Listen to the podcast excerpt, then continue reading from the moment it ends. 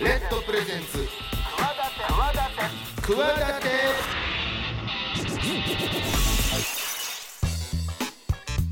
皆さんこんばんは。パーソナリティの大岩良理正史です。こんばんは。金良です。あのー、まあ先に言っちゃいます。と今日のゲストは福岡ソフトバンクホークスの広報室長井上勲さんなんですけども,、まあ、もうキャンプもね始まって2月のもう後半になっちゃって、もう始まりますよいよいよね。いよいようん。野球、まあ、そんな中この前全然もう全然関係ないんだけど、はい。ちょっとある人と焼肉食べに行ってココースやってんけどね。はい。焼肉コースまあ一通りこう食べててああお腹いっぱいやなと思って店員さんにお兄ちゃんにこう片付けに来てたお兄ちゃんに「この後ってまだコースなんかありましたっけ?」って言ったら「えっとあとはですね、えっと、デザートとお会計です」って言われた いやお会計ってコースの中に入ってるやつなんって思った「あ違いましたお茶です」って言われていやどんだけお金のこと考えてんねんって。失礼しました、デザートとお茶ですよねお茶ごめんなさいお茶って言うとしたらおお会計って。お金欲しいんかいそんなに言うてだから店員さんとかってなんか、あるよな。だから領収書話とかもさ。ああ僕なんかいつも「大きい岩で大岩で」って言うんやけど「はいわかりました」っつってこうレジの方行ってね。ダーッとまた戻ってくんね。あるある時のやつやねんけど「大きい岩で大岩でわかりました」っつって女の子。で戻ってきて「えどうしたん?」っつったら「えい岩を大きく書くわけじゃないですよね」いや俺別にそれサイズして領収書の宛名のサイズして別に求めてへんしみたいな。めちゃめちゃアホですね。そうなんですね。ちっちゃく書いてもええし今漢字を言うただけやからっていう話なんやけどいやまあそんなね話もありますが、さあ先ほど言いましたように今週は、えー福岡ソフトバンクホークス広報室長井上勲さんをゲストにお迎えしてソフトバンクホークス広報歴16年17年と大ベテランですね。ベテランのお話をちょっと伺えたらなと思っております、そんなこの番組「企て」は私スポーツデザイナーの大岩良理正史と起業家の金良がお送りする明るい未来企て番組です世の中の常識にとらわれない企てをしているゲストをお迎えし失敗談や成功体験を紐解き未来への企てを語ります。チャレンジしている人もこれからの人も目から鱗。何かの糧にしてもらえるような番組になればいいなと思っております。さあこの後いよいよソフトバンクホークス広報室長井上さんのお話を伺っていきたいと思います。というわけで最後までお付き合いください。レッドプレゼンツ企て。私大岩良理正史と。金良が。22時51分までお送りしています。企て会議室。さあここからはゲストをお迎えして成功体験や失敗談などのエピソードを紐解いて未来への企てを語っていただきたいと思います。今週のゲストはですね福岡ソフトバンクホークス広報室長の井上勲さんです。よろしくお願いします。よろしくお願いします。今日はあのお忙しいところありがとうございます。いやいや、お招きいただきありがとうございます。あの先週先々週とですね、同じ広報担当である、はい。あの西田哲郎さんに来ていただいて、あまああの彼の場合は元野球選手ということなので,、はいですね。どっちかというとこう野球選手という部分の質問をさせていただいて、はい。まあいろんなお話を伺ってきたんですけども、はい。今回はもうその十何年ですか？もうこうソフトバンクの候補されてあ、そうですね。もう16年になりますね。こっちに来てからあソフトこっちじゃないソフトバンクになってからずっとってことはい、ですね。ずっとですね。はい。16 2005年年10えじゃあ10 2022年はもう17年目ですか？17年ですね。はい。なるほど簡単にあのプロフィールをいただいているのでご紹介しますとですね、えー福岡地元出身なんはい、ですね、地元でございます。96年に大学を卒業し福岡や熊本県で遊園地やゴルフ場を経営している三井グリーンランド株式会社現グリーンランドリゾート株式会社に入社はい。イベントの企画宣伝営業などを担当されていたとで今おっしゃったように2005年に、えーソフトバンクに変わったタイミングでこちらに転職してきたと、はい、そうですね。いうことで、あのーじゃあまず簡単に伺いたいんですけども、はい最初はこのリゾート会社。に入社されたとはい。いうことですが、それはなんかきっかけがあったんですか？そうですね。まあ、はい、96年に大学卒業したんですけど、はい。当時まだですねちょっとバブルの余韻があってですね、でいやまだまだあのこれから暮らし良くなるよと。でこれからみんなお金の使い道を探すようになるとなんでこれからはレジャーなんですよっていう流れがあったんですよ。で東京ディズニーも10年ぐらい経ってすごいうまくいっててあこれが2つ目。東京ディズニーシー作りますよなんて発表があってて、あレジャー関係良さそうだなと思ってたんですね。なるほど。でレジャー関係どんな仕事があるのかなって見てたら、えっと、ちっちゃい時から何回か行ったことあったグリーンランド遊園地の求人があって、なんとそこにはえ日本一初任給が高い会社ですって書いてあったんですよ。言い切ってた。言い切ってました えっとですね当時ではい。初任給が住宅補助込みで38万円ありました、え？なんでその他の会社からすると倍ぐらいなんですよね。え大卒初任給が38万。38万円でした。2030年近く前で。はい。それはいきますね。あ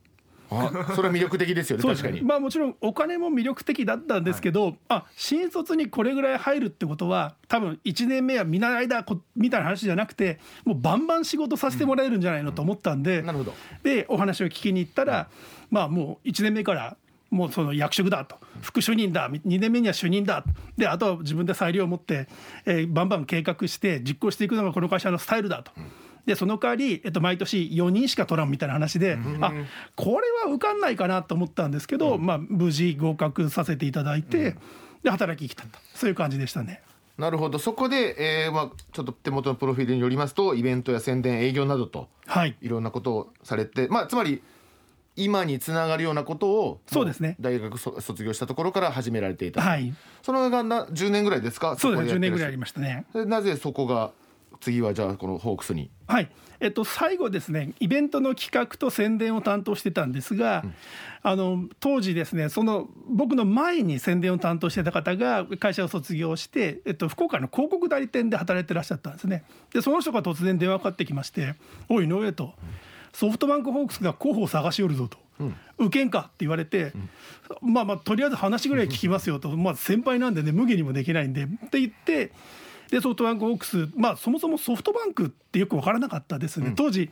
全然僕もヤフーもソフトバンクも区別がつかない感じだったんでソフトバンクって会社を調べるとは面白いと。でその会社が大学から球団を買い取ったってことはもちろん知ってたんですけどだそんな会社の広報だったらやってみたいと思って、えー面接を重ねてで無事あの採用いただいたっていうのが2005年の夏の出来事ですね。当時のソフトバンク入ったファファーストシーズン。そうです。ですよね。まさしくはいはい。1年目だったんですね。でまああの遊園地も、まあ、当時ソフトバンクは野球だけではなくてこの辺一帯をレジャーとして盛り上げるぞみたいな意思を持っていたんで、はいはいはあであれば同じレジャー業じゃないかというふうな気持ちではいましたね。なるほどなるほど。で今までもそういう宣伝活動などもやってこられたということでその辺のノウハウを活かせるんじゃないかと。そうですね。あの、は球団の広報さんというと例えば先週まで来ていただいた西田さんは、はい。こう選手につい,、はいえーね。ついてまあマスコミさんとこう選手の間をこうつなぐような関係だというふうな立場だというふうにおっしゃってましたが、井上さんはこうもっとこうなんですか球団のことを宣伝したり企画だったり。そうですね。企画したりあの球団全体です、もちろん選手も関わるんですが、まあ、例えばあのこういうイベントやるよとかこういうチケット作ったよとかまさしくこういうユニフォーム作るよみたいな話とかその球団そのもの全体の情報発信をまあ担当していたという感じなんでもちろんあの選手にくっついた現場にも行きますけどあの西田みたいにずっとあのチームと一緒に動いていってわけではなかったですね。なるほど。あの今ちょっとお話出ましたけれども、えー私ユニフォームデザイナーとして、まあ、いろんな球団のユニフォーム楽天やヤクルトやさせていただいてますが2009年に鷹の祭典の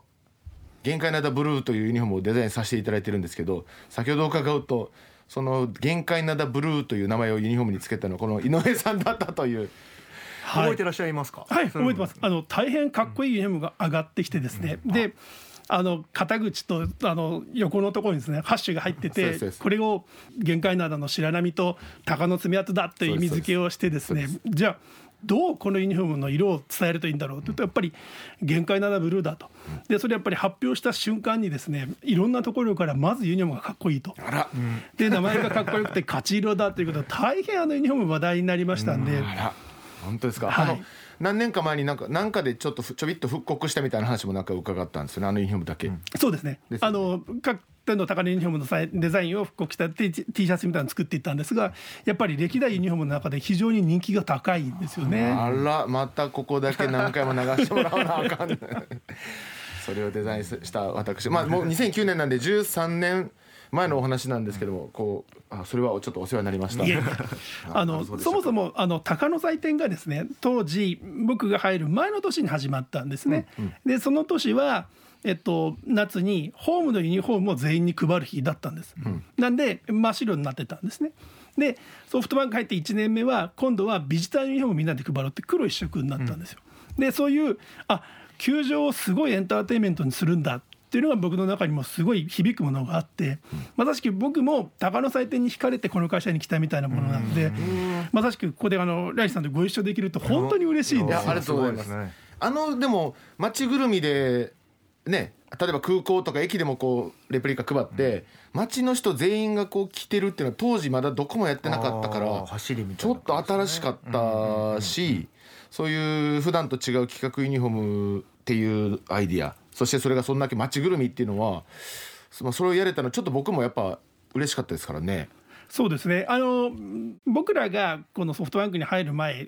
福岡ドーム当時福岡ドームな呼んでたんですけどできる前の野球ってそのコンクリートの硬いところに座ってでみんなであのグラウンド見ながらですね今はもうなくなっちゃったんですけど福岡に平和大球場って球場があったんですけど、あの隣にいたおじちゃんがですねあのワンカップのコップをグラウンドに投げ入れたりとかね、そんな危ないところだったんですよね。ところがやっぱりダイヤホークスソフトバンクホークスはいやそれはエンターテインメントにするんだと座席に座って野球見るだけが野球じゃないよねとでその一体感みたいなのを追求していくときにですねみんなで歌うとかみんなで声を出すとかみんなで踊るとかそれは一体感出るに決まってるんですけどハードルが高いじゃないですか。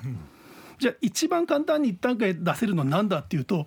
全員にユニフォーム配って同じものを着てもらうんですよね。なんでユニフォームを使って球場が一つになるっていうこの一体感の作られ方っていうのはすごいものがあってなんであこういう一体感なんだと。で当時僕はあんまり大のファンではあったんですけどその全部の選手の顔と名前が分かりますみたいなことではなかったのでじゃあ選手の応援歌が歌えますかってよく分かんないですよねと。あのいざ我らが我らが大ホークスっていう風船を投げるみたいなところまではみんなで一体感あるそれがよく分かんなかったんですけどやっぱりそのみんなで同じものを着るという一体感はものすごい感動があった、あこれが今からの新しいプロ野球なんだ。これがエンターテインメントなんだと思ってあこの会社で働きたいというのがあったんですね。なるほどね。まああの今もこういろいろちょっと手元の資料に見ますといろんなことなんか調整されてますもんね。いやもうこのあ改めて見させていただくと。そうなんですよね。毎試合イベントやるとかね。そうですね。む無謀ですよね。僕も同じ立場で 同じタイミングで球団の仕事をしてしてたんでやっぱその当時新規参入なんで新しいことをチャレンジしないとっていうことでこう見るだけでも大変そうやなっていうそうですよね。あのまさしくね、秋さんも楽天にいらっしゃったところでわかると思うんですけど、やっぱりこうやって年に何日か面白いことやるのは意外と簡単なんですよ。でもそれだと毎日楽しいですよ。球場が楽しいですよってことにはならないと当時思ったのでよしなんとか無理して毎日イベント作ろうみたいな話でみんなで出し合ってですね。でもそれがやっぱこうネタが尽きるんでですね。あの今日は花火倍の日だっつってどうやるんだったら えっと半額で売って倍売ろうみたいな話になったりとかですね。なるほど。あとは勝ったら花火が倍の日だってそれ負けた時はどうなるんだみたいな話とかですね なるほど。まあでも絞り出して絞り出して何か今日はこのイベントがあってますと入ってきた方に言えればあこれがあったんだと野球を見る以外に少しでも楽しみを持って帰ってほしいなっていうのがあの始まってすぐで2010年ぐらいまでのホークスが試行錯誤を繰り返してた時期ですね。なんかそうやっていろんなことチャレンジしてる企画の中であんま大きな声で言えないけどこれがちょっと失敗だったねみたいなこととかもありますか？そうですね。今ですねそのホークスを代表するユニフォームイベントのもう一つタカガールデーっていうのがあるんですよね。でまああの特別な、まあ、ピンクをベースにしたユニフォームを作ってですね。で昔は女性の方今入社生にお配りしてるんですけどそれがあまりにもいい感じだったので男子デーを作ろうと。あで男子対象にしてちょっとグラビアアイドルとか呼んできて、はい。であのむさ苦しい応援団がなんかビデオで少し盛り上げてみたいにあったんですけどさっぱり客が入りまして、1年でなくなりました。それなんタカガールデーに対してなんていうタイトル企画だったんですか？だからね熱血男子応援デーが名前がまず。暑い。ちょっと暑苦しい、はい。ドームの屋根開けたくなりますね。風通しよくしてほしいです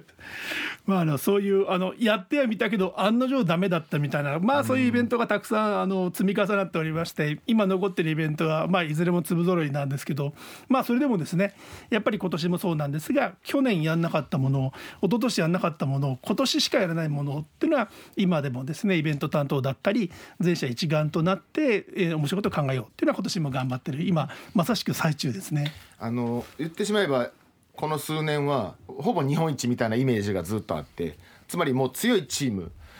なんかそうやって強かったら本当お客さんそれだけでも集まりそうな気はするんですけどね僕らからすると。そうですね。まああのただ勝ったり負けたりってのはもう僕らのコントロールの外なんですね、うん、で選手はもう精一杯練習して精一杯プレーしてるんですけどそれは相手のチームも同じで。で勝ったり負けたりじゃないですか。そうすると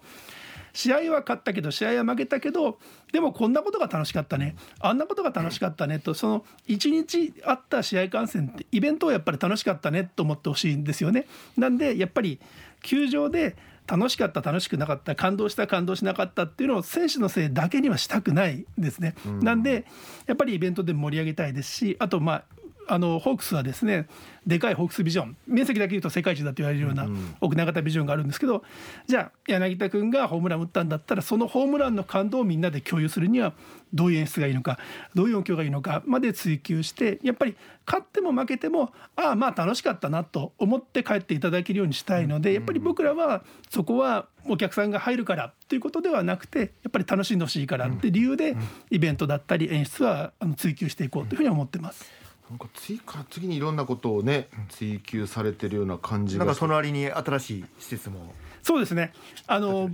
エンターテインメントをいろいろ突き詰めていくとですねなんかいろんなことやりたくなったなって話になってで突然エンターテインメントをじゃあ球場のここでやろうあそこでやろうというふうにやってたんですけど狭くなったんで、誰かがビルを建てたらどうだろうって言い出して。ですねそんななんかなかなかのビルでしたいやそうなんですよ。でまあ最初はまあじゃあそのうち4フロアぐらいにイベントやってで上のフロア僕らのオフィスも手狭だったんであじゃあオフィスも広くなるしいいやって話をしていたんですけど、えー、孫正義さんがですね、はいお前たちの仕事の環境が良くなるためになんでビル建てないといけないのと。あら厳しい。1階から屋上まで全部エンターテインメントにせんかという話にドンと言われまして。でみんなで屋上にですねあのジェットコースターみたいなの作ったりとか、屋上から滑り降りる滑り台作ったりとかですねあの苦しみながらですねエンターテインメントビルオープンさせたんですけど、これはまた非常にタイミング悪くてですねあの2020年オープンということでコロナのど真ん中なんでまだまだですねあの福岡の中にも行ったことない方が多いんじゃないかなとは思うんですが、まあ、これからでもしっかりとですねあのビル盛り上げて頑張っていきたいなっていう感じではありますね。僕もあのアメリカの野球とか見に行くと野球に興味のない子供をいかにこう飽きさせずお父さんと一緒にいさせるかアイスクリーム屋さん並ばして綿菓子屋さんとかこうあとキャラクターがいて風船くれるとかこう野球は見てないけど野球場はイコール楽しいものなんだっていうこうなんかイメージそうですね。ドームに来るとワクワクするみたいな。そうですねやっぱりあの野球そのものもやっぱり3時間4時間かかりますけど、やっぱり僕福岡市内出身なんですけどやっぱりドームまでは少し距離があるんですよね、そうするとじゃあ明日野球見に行くぞっていうとその夜ワクワクしながら寝るじゃないですか。で朝から楽しみで野球場に行ってで美味しいもの食べた日野球見てで一緒に帰ってきて寝る前にもう一回今日楽しかったねっていうとその1日がかりの体験が野球観戦だと思うんですよね、うん、野球場に行くって決めて帰ってきて楽しかったねってみんなで話すまでがエンターテインメントにしたいと思うので、うん、やっぱりそういう空間であってほしいですし、うん、あのそういう場所であってほしいなと思います。こう17年6年7年されてて何かこうあこれは掴んだぞみたいなことだったりと何かこうタターニングポイントになったようなタイミングとかって何かありましたかね？そうですね。あの実はその鷹の祭典みたいのをやっていてですね。であの赤いユニフォームを作った年に、まあ、西武と戦って3連勝してあ今年の鷹の祭典うまくいったね。っていう年が2010年なんですけど、うん、あったんですよね。うん、で終盤戦西武にバーッとリードされてで最後西武との3連戦があってそれ負け越すとうちの本拠地あの当時はヤフードームだったんですが、はい、ヤフードームで西武が胴上げだっていう話だったんですよ。で胴上げだけはさせたくないぞと。なんでもう一回みんなでしっかり応援してもらってファンの人にもっと応援してくださいって言ったらファンの人から「鷹の祭典お前たち勝ったやないか」と。あのユニフォームでもう一回戦ったらええんやと、うんうん、でももうないんですよね。選手はもうそのユニフォームを、まあ、人にあげたりとかですね。ないんですよ。なんで僕らの方から選手は着れないけど皆さん来てよと。はい。皆さん宝祭典で配ったユニフォーム持ってるでしょと。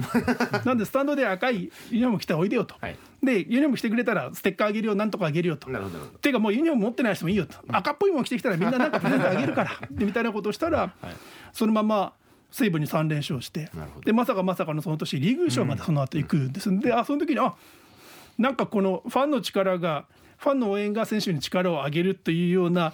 実例を見てしまったなと思っていて、実際ドームも赤くはい、染まってですね真っ赤になって、選手も選手もモチベーション上がって、はい、やっぱりこうやってあのファンの応援をちゃんと選手は力に変えてそれが力になってるんだってすごい実感してな瞬間でもありましたしやっぱりこの高野祭典ってイベントをずっとやってて本当に良かったなっていう瞬間でしたね。僕もまさにあの同じようなことをよく言うんですけどユニフォームのデザイン性を上げて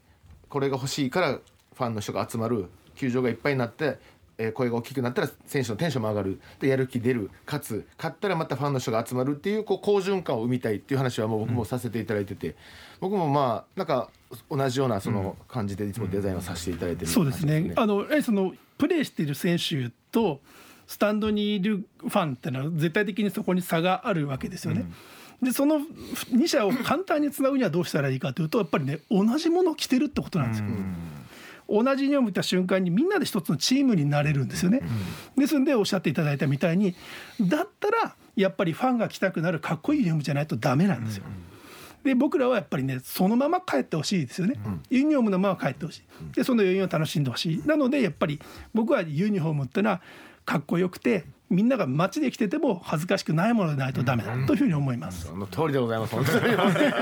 日は代弁していただきました。ね代弁してい。ただきました、さあそうやって十何年7年目ということなんですけども、えー社会で働いてこられてですねなんかこうそれまでの人生の中で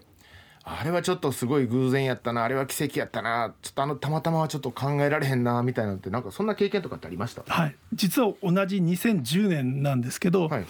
その前の年からですね球団が自分たちでもっと自分たちの情報を発信したいという思いがあってですね、オフィシャルメディアって言い方をして専属のカメラマンと専属のレポーターと専属の記者をつけてずっとチームを追っかけていったんです。であのビデオ収録したりとかそれを昔はニコニコであったりとか、YouTube が出たか出ない流行るか流行らないかぐらいのぐらいの時期だったんですけどで放送していてそうするとソフトバンク系の会社がネットで生中継できるようになりますよと。例えば優勝した後のビールかけをネットで生中継とかしたらすごい盛り上がるんじゃないですかって話をしてて。でそれはそのうちやってみたいねと思いながらその担当の人と盛り上がってもしやるとしたらこうだっつってこれはちょっとやってみたいよねって話で盛り上がったんですよ。でとはいえソフトバンクになって2010年まで1回もビールかけなんてしてないです優勝してないので。で僕はそれを未来のための使用書として、えっと、8月に書き上げて持っていたんですけどそこからさっき申し上げたように優勝の目がないと思っていたところから奇跡の逆転優勝してそれもですね優勝した場所が仙台だったんです。うん。なのでネット中継でしかなかったんですよ。ホームであればテレビ中継あるのに。なるほど。で僕らがネットで中継するっていう強みが一番出る場所だったんですね。なるほど。であ将来のためにって書いた企画書使用書がこんなにすぐ役に立つことあんのよ それも。準備論ですね。そうですね。いやーなんであ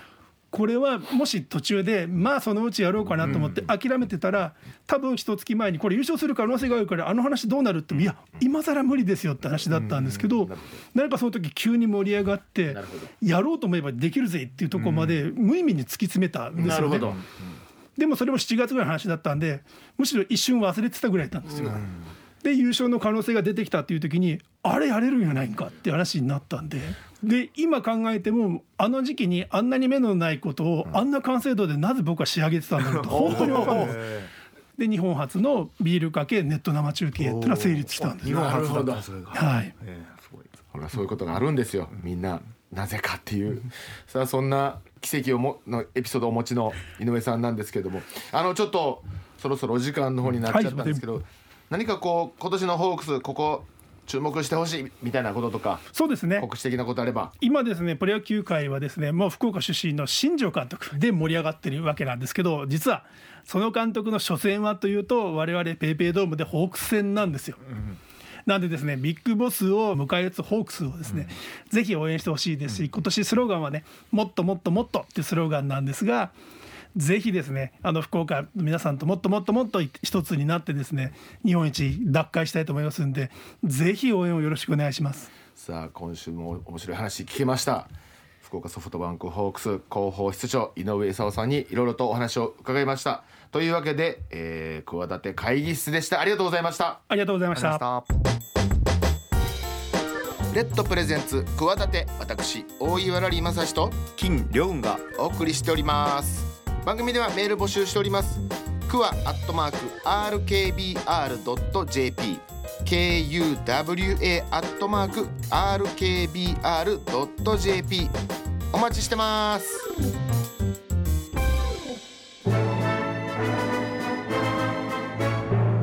企て人の食卓。さてこのコーナーはゲストの方の記憶に残る一皿とそこにまつわるエピソードなどをお聞きして食にまつわる話をしていこうというコーナーです。今週はですねソフトバ福岡ソフトバンクホークス広報室長井上勲さんの記憶に残る一皿です。というわけで井上さん何か今日はご紹介いただける一皿というか飲食店というか何かありますでしょうか？はい。えっとですねキャナルシティの近くに、うん、あの唐八という居酒屋さんがあるんですね。これ、うん、あのホークスの武田翔太投手に紹介していただいたんですけど、うん、ここの熟成牛タン串っていうのは非常に美味しくてですね。熟成？牛タン串、はい、一月以上熟成させた牛タンを串にさせて焼いてあるんですが、はい、まあこれが本当にですね柔らかくてすごい美味しいんですよ。でもう一つがですねそのお店の、えーと、豚足なんですけど、はい、こうこれもですねパリパリに焼いていてあんまり油しつこくなくてですね、うん、僕なんかいいことがあったりうまくいったことがあるとあのこの2品を食べにこのお店に行きます。唐八。はい。中洲にある唐八さん、はい、熟成牛タン串とパリパリ。の豚足ですね。パリパリの豚足ってちょっとイメージつかないですね。つかないですね。はい、北京ダックならわかるんですけど、パリパリというのが。そうですね。あの普通にあの蒸したりした後にですね、あの炭火でしっかり焼いてあって、で一番最後にバットですね強火で炙ってあるんですなんで皮の表面が少しパリッとしていて、へえ香ばしい感じもあって。そうですね。とろけるあの豚足とまた一味違ってですね、かなり香ばしくて美味しいですね。はあはあはあはあ。なるほど。唐八さんの熟成牛タン串。パリパリの豚足まあでも東京から来るとあの牛タンと豚足は候補入らないんで教えてもらわないといけないですね。そうですね、うんうん、なんか単純に仙台行ったら牛タンみたいなのがイメージあったりしますけども、でまあこの店あの看板メニューはもつもつ鍋なんですけど、うん、であと鮮魚もですねすごい美味しい魚出していただけるんであのぜひあの福岡お越しの際は寄っていただけるとあのこの前ですねあの藤本監督と行ってきました。あらでもう一つあのホークスに来て一番衝撃を受けたっていうのがですね、はあ、もうあのホークスファンの方だったらもうおなじみなんですが、うん、あの大堀公園の奥六本松にですねニーハオポンユっていうあの中華料理のお店がありますもうお店の看板の文字がですね王貞治会長が書かれた文字が看板になってるっていう店で。でここのですねあのピリ辛のピーマン炒めがすごい名物なんです。ピーマン炒め。はい。はあ、なんか高級な感じのとこなんですいやもうね庶民的な中華料理屋さんなんですよ。中華的な。はい。だ。だけどそうなのにそのピーマン炒めが美味しい。そうですね、うん、であの大会長も普通にプライベートでたびたび行かれて、うん、あの店で別に大会長見てもみんな珍しいとも思わないっていうぐらいよく通われてる店あそうなんで。すかそこのピーマン炒めがものすごい美味しかったんですけど当時の監督だった今会長大川監督と一緒に行か？せていただいたんですけどピー。マン嫌いなやつでもここのピーマンだけはうまいって食うんだよって紹介していただいたんですけど、まあ、王貞治が美味しいよって紹介したピーマンを美味しくないって言う人がいるわけがない そうですね。そこまで言ったら「はい美味しいです」ってね。ただ本当に美味しいです、うん、あの名物料理です。はい。なるほど。それは中華50番の息子さんですからね、王、うん、さん。神田の。さあそんな井上さんおすすめはえ唐八さんと今のニーハオポンユという2つのお店、ちょっとこれはちょっと気になるね。気になりますね。ちょっと我々もちょっと今度行ってみましょう、うん、福岡の方ももし今初めて聞いたって方ぜひぜひ行ってみてください。熟成牛タン串パリパリの豚足ピーマン炒めということで今週の企て人の食卓は以上のお店でした。ありがとうございましたありがとうございます。ということでここで井上さんとはお別れになっちゃいます、うん、あのいろんな楽しいお話をありがとうございました、ありがとうございました。またちょっとお話をいろいろと伺いたいなと思っておりますので、はいぜひまた呼んでくださいはい、声掛けさせてください。はいありがとうございました。福岡ソフトバンクホークス広報室長井上勲さんでした。ありがとうございます。ありがとうございました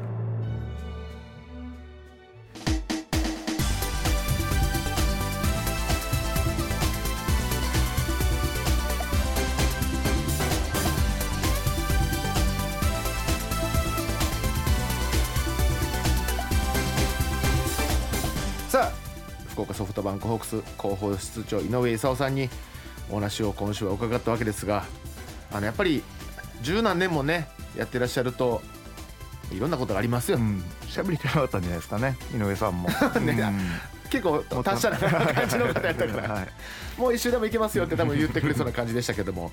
あのまた今度は次の機会に、はい。まあ、秋とかに聞いたらまた違う話が分かるかもしれないんでそうですねまたちょっと相談しましょう、はい。さあそんな井上さんの話の中に金言ありましたか？はい、えー今週の金言は、うん。えー、と勝っても負けてもっていうあワードが実はあったんですけど。あありましたありました。あのー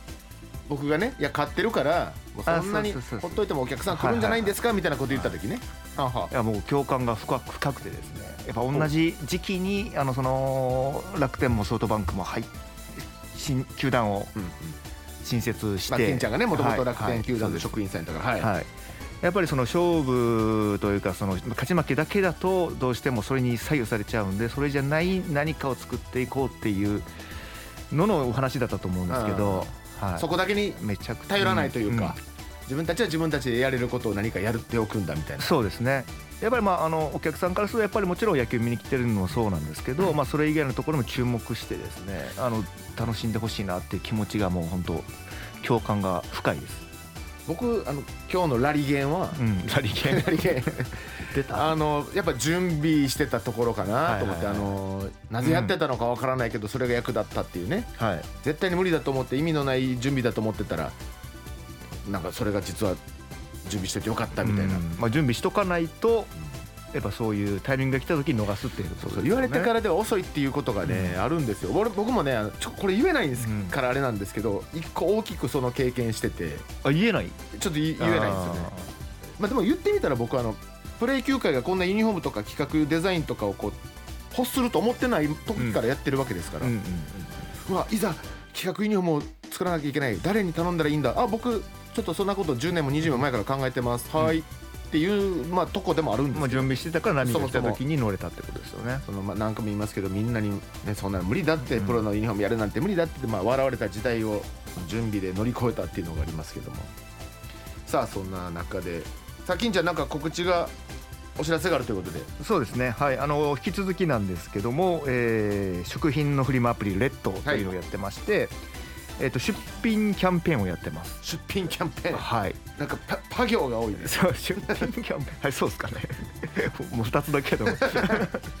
はいあのー手元にある食品ですよね。もう何でもいいんですけどやっぱネット通販やりたいなってもなかなかハードル高いと思うんですけど、まあ、スマホ一つで、えー簡単に出品ができますと。で、えっと、今出品いただけると1万円分の、えーまあ、達条件を達成すると、えーお返しがありますよということなので、えっと、詳細については公式の、えー、ツイッターの方を見ていただければなというふうに思ってます。それはどレッドのついた企ての企てで企てで告知します。はい。さあそんなこの番組企てはですね皆様からのメール募集しております。番組の感想やゲストへの質問など気軽にお送りください。宛先はクワアットマーク RKBR.jp KUWA アットマーク RKBR.jp そして今言いました番組公式企てのツイッターございますアカウントは RKB クワ。